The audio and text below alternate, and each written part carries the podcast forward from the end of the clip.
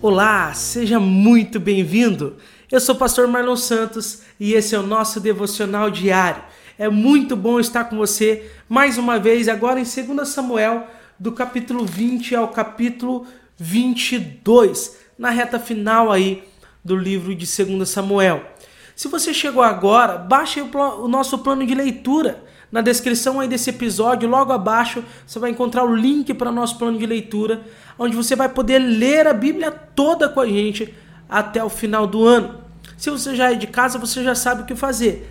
Leia aí o capítulo 20, 21 e 22 de 2 Samuel. É, então, pausa devocional se você não leu ainda e leia. Leia com calma, leia tentando entender a história, o que está acontecendo. É, faça suas próprias anotações, tente anotar ou entender aquilo que Deus está falando com você. E depois disso, volta aqui para a nossa devocional e vamos meditar na palavra juntos.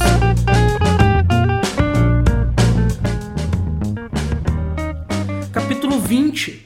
Então, nós vemos a rebelião de Seba ali, ou de Seba, né? É, meus amados irmãos, no capítulo de número 19, nós já vemos é, uma discussão começar entre Judá e Israel. Lembrando que Judá ela também é, é uma tribo de Israel, porém ela é a tribo que mais se destaca, ela é a tribo dos reis, a, a maior tribo, então ela começa a, a, a destonar do restante de Israel. E aqui nós vemos a, essa divisão começar a acontecer em 2 Samuel.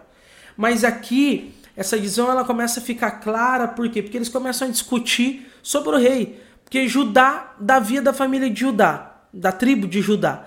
Então eles acham que eles têm um pouquinho mais de direito do, do que o restante do povo de Israel.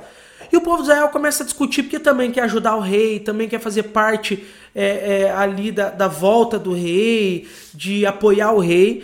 E Israel começa a discutir, as outras tribos de Israel começam a discutir contra Judá Judá é um tanto é, quanto arrogante aqui nessa discussão, um pouco mais ríspida nessa discussão, a Bíblia vai dizer.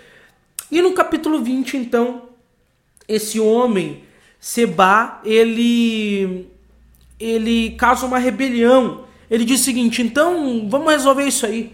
Abaixa a dinastia de Davi, ou seja, Davi não vai ser mais rei.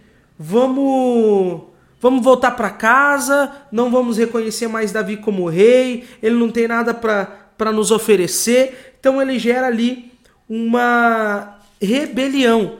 Né? Porém, Judá permanece com o rei. Então Israel agora ela vai atrás desse homem. De novo, Israel, é, o restante do povo de Israel, eles abandonam o rei Davi, porém Judá permanece com o rei. Aí fica até difícil, né? Criticar Judá nesse sentido, porque Judá permaneceu né? e, e acompanhou Davi. Israel abandonou ele. Então, Davi ele percebe que esse homem vai dar problema para ele, mais do que Absalão. Então, ele chama é, Amazá, que agora é o líder do exército ali. E entenda uma coisa que você precisa entender aqui. Lembra que Joabe era o líder do exército de Davi? Porém para fazer ali uma, uma aliança para que pudesse retornar para Israel, é, para Jerusalém. Davi coloca Amassá como chefe da sua tribo. Amassá tinha traído e ele estava com Absalão, porém é, ele pede para que Amassá se torne líder de seu exército e Amassá aceita. Né? Amassá é da tribo de Judá, é da família de Davi. Né? E Davi tinha ali também um, um problema com Joabe, porque Joabe tinha matado Absalão, então já tinha desobedecido uma ordem de Davi. Mas antes disso, lá atrás, lá no capítulo 3, por aí, de 2 Samuel, é, Joabe tinha matado Abner, que não era para ter matado também.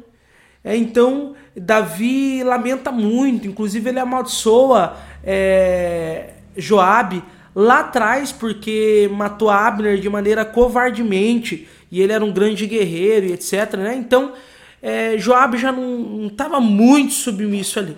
Né? Então Davi coloca é, ali como líder do exército. E ele manda, você leu ali, ele manda Amassar e reunir o exército de Judá porém amassar demora um pouco. Amassar demora mais do que o normal, então Davi manda Absai. Absai que era irmão de Joabe, né? Porém, Davi não chama Joabe, que era o antigo líder do exército. Ele chama Absai, né? E, e pede para que Absai é, persiga ali Seba, né? Já que Amassai está demorando. E no meio do caminho, e aí de repente Joabe ele vai junto. Joabe ele vai junto para a batalha. Ele está esperando uma oportunidade de tomar o lugar dele como líder do exército de novo. Né? E ele encontra quem no meio do caminho? Amassá ele encontra Amassá, que é o líder do exército de Davi, é? E o que, que ele faz? Ele mata Amassá. É? E o povo segue Joabe. Por quê? Porque Amassá já tinha traído uma vez. Joabe, Deus, todo mundo sabia que Joabe estava do lado de Davi, né? Embora ele, ele, ele algumas vezes fosse insubmisso ali, ele ele amava Davi, estava do lado de Davi, né?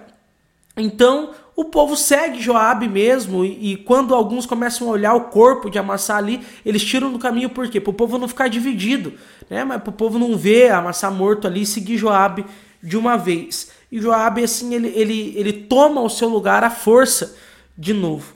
É, então, outra parte aqui do capítulo 20 que chama muita atenção é, é que quando eles chegam na cidade onde Seba se escondeu e eles querem matar Seba, é, uma mulher, e a Bíblia diz uma mulher sábia, no versículo 16 do capítulo 20, ela conversa com Joabe. E ela diz: Olha, você vai matar todo mundo, vai destruir uma cidade de Deus, né? Para que, que você vai fazer isso? E ela intercede pelo povo ali. E essa mulher lá resolve a situação, conversa com o povo, enviam, jogam lá a cabeça de, de Seba e pronto. Joabe não invade, a cidade não é destruída, as famílias não é morta, a família dessa mulher é salva. Né? Então, uma mulher sábia, ela se levanta ali e resolve o problema. Então, é, o reinado é restaurado e Davi agora ele é rei de Judá e Israel novamente. Né? Então ele é rei sobre todos outra vez, sobre Israel toda outra vez. E agora ele deseja é, vingar os gibeonitas. E aqui você precisa entender. Deus permitiu que houvesse fome durante três anos. Três anos é, sobre Israel. Por que, que Deus permitiu essa fome sobre Israel? E aí Davi vai consultar Deus. Por quê? Porque Israel tinha quebrado uma aliança com os gibionitas. E aqui você precisa entender uma coisa.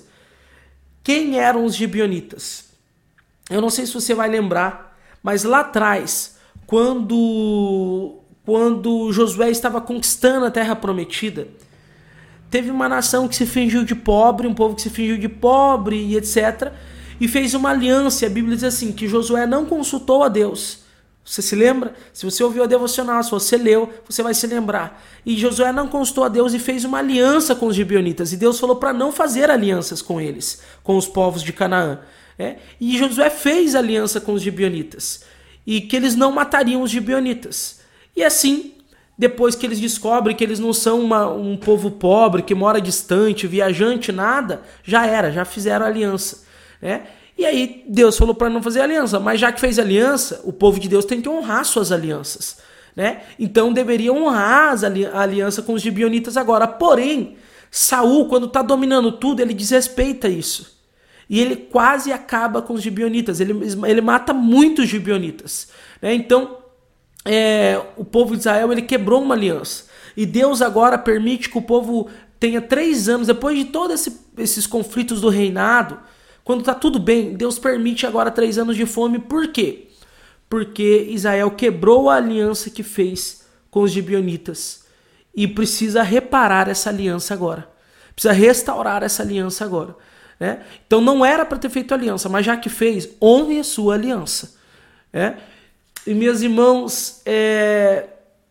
Davi vai conversar então com os gibionitas e os gibionitas exigem vida pela vida.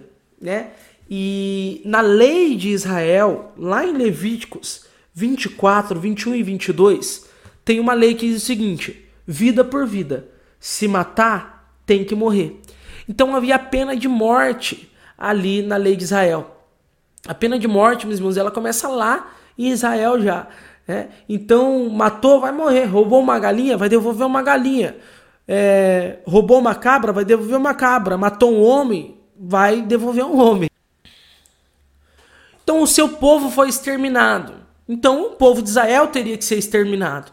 Porém, para não exterminar o povo, Deus, é, os gibeonitas dizem o seguinte: mas para não exigir a, a vida dos israelitas, nos dê apenas sete filhos de Saul, né? De, apenas sete filhos do sangue de Saul que a, que servirão como essa paga por eles terem matado todos os nossos filhos, né? E Davi então ele ele entende isso e ele entende que isso é justiça, embora doloroso, né? É justiça e Davi entende por justo, porque são sete filhos e os sete tem a simbologia de ser algo perfeito. Então nós vamos é, resolver essa aliança de maneira perfeita. Nós vamos entregar então sete filhos de Saul é, como para que haja justiça diante de tudo que Saul fez com vocês, matando todos os filhos de vocês. Né? Então eles entregam ali apenas o filho de Jonatas, que não, porque Deus havia. É, Davi tinha feito uma aliança, ó, a aliança presente ali. Davi tinha feito uma aliança com Jonatas de que cuidaria da descendência de Jonatas, né? De que não exterminaria a descendência de Jonatas. Então Davi só não pega dessa linhagem ali, mas pega outros sete filhos da casa de Saul e, e os gibeonitas é, exterminam ali, né? Então é, e o filho, claro, de Jonatas que Davi poupa é Mefibosete, aquele o que é aleijado que mora com ele. Então, ah, você vê no capítulo 21 esse sangue sendo derramado para aplacar a, a, a, a ira ali, para fazer justiça e reparar aquela aliança. E depois disso, a fome cessa, a fome acaba, porque Israel resolveu o que tinha que ser resolvido.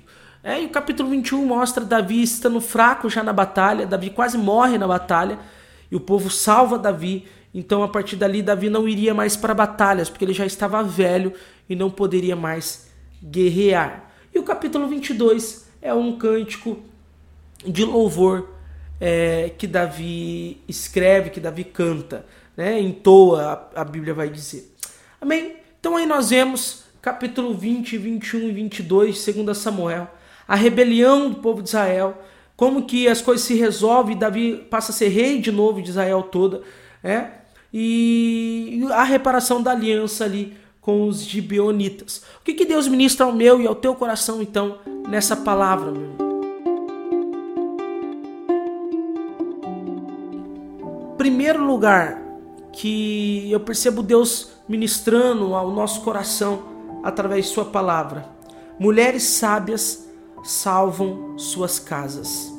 Mulheres sábias salvam suas casas. Meus irmãos, essa mulher ela intercedeu pelo seu povo. Ela não guerreou, ela não, não atacou pedra como outras mulheres ali é, em algumas batalhas atrás na cabeça dos outros. Ela meu irmão, enquanto todos os homens se escondiam dentro das muralhas, perceba isso. Quando todos os homens se escondiam dentro das muralhas, essa mulher sai na muralha para conversar e interceder pelo povo diante de Joabe. Meu irmão, quando eu olho para essa mulher, eu me lembro de todas as outras que nós já lemos ali em Juízes. Débora, aquela outra mulher que eu não, não lembro o nome, mas ela ela, enquanto seu marido dormia, ela foi lá e resolveu o problema que tinha para ser resolvido e, e, e, mudou a história do povo ali. Outras mulheres que se posicionaram, como Ruth Noemi, né? É, que se posicionaram, Ruth, vó de Davi, né? bisavó de Davi, que se posicionou e mudou a história de sua família. Essa mulher, ela se posiciona e não muda a história só da sua família, ela muda a história do seu povo, de sua cidade por quê? Porque ela não se acovardou, mas ela se posicionou, mas não se posicionou com pedra na mão. Ela se posicionou agora com intercessão. Ela vê que o seu povo vai ser destruído, ela vê que a sua casa vai ser destruída, mas ela não faz nada pela força. Mas através da intercessão, ela chega diante de Joabe e ela clama pelo seu povo. Ela pede misericórdia sobre o seu povo ela convence Joabe, é, e resolve o problema. Meu irmão, isso é intercessão. Intercessão é se colocar diante é, daquele que pode resolver o problema e diante daquele que vai sofrer as consequências se o problema não for resolvido. Meu irmão, e minha irmã principalmente, essa palavra vem diretamente falar ao coração das mulheres. Mulher, saiba como resolver os problemas de sua casa e de seu povo. Saiba como resolver o problema. Quando eu digo povo, eu estamos, nós estamos nos referindo à família, à igreja. Saiba resolver os problemas. Como? Intercedendo. Se colocando entre aquele que pode resolver e aquele que está sofrendo. E assim nós podemos fazer muito. E a todos nós, homens e mulheres, porque Deus falou comigo através dessa palavra. Saiba resolver os problemas do teu povo e da tua família. Como? intercedendo, que possamos olhar para essa mulher sem nome aqui e aprender com ela a não nos acovardarmos, a não nos escondermos dentro da muralha como Davi se escondeu dentro do seu palácio lá e pecou com Betseba, enquanto o povo guerreava. Que nós não possamos não ver o inimigo cercando a nossa família, cercando o nosso povo, cercando a nossa igreja, cercando a nossa cidade. E possamos não nos acovardar, mas possamos nos posicionar e interceder diante de quem pode resolver o nosso problema, que é o próprio Deus, para que Ele possa salvar a nossa casa e a nossa família. Mulheres sábias salvam as suas casas com intercessão, e não com força, e não com gritos, e não é, é, com loucuras, não com discussões, mas com intercessão. E em segundo lugar, meu irmão, honre suas alianças, custe o que custar. Deus é um Deus de alianças e ele sempre defende as alianças, meu irmão. E ele diga, ele disse: "Não façam alianças com os gibeonitas, não façam alianças com os cananeus, não façam, mas já que fez, honre. Honre a sua aliança." Meu irmão, nós podemos escolher as alianças que vamos fazer mas depois que fizer, precisamos honrá-las. Tantas alianças me vêm à mente agora, meu irmão. Tantas alianças que, fize que fazemos. Alianças com Deus que fazemos através do batismo, através da entrega a Ele. Você podia escolher fazer ou não aliança com Deus, mas já que fez, honre. Honre a sua aliança com Deus. E tem alianças que o Senhor não nos mandou fazer, mas depois que fez, honre. Ah, mas eu, eu, eu casei com fulano de tal, casei com a fulana de tal, mas não, é cristão, mas não é cristã. Deus falou para não casar. Já que casou, honre. Mas, pastor, não é crente, não é cristão. Não interessa. Depois que você fez a aliança, honre a sua aliança.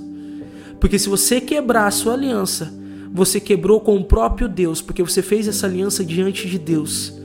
Assim como, como, como é, Josué fez aliança com os gibionitas, que não era povo de Deus. Ele fez essa aliança diante de Deus. E Deus era testemunha.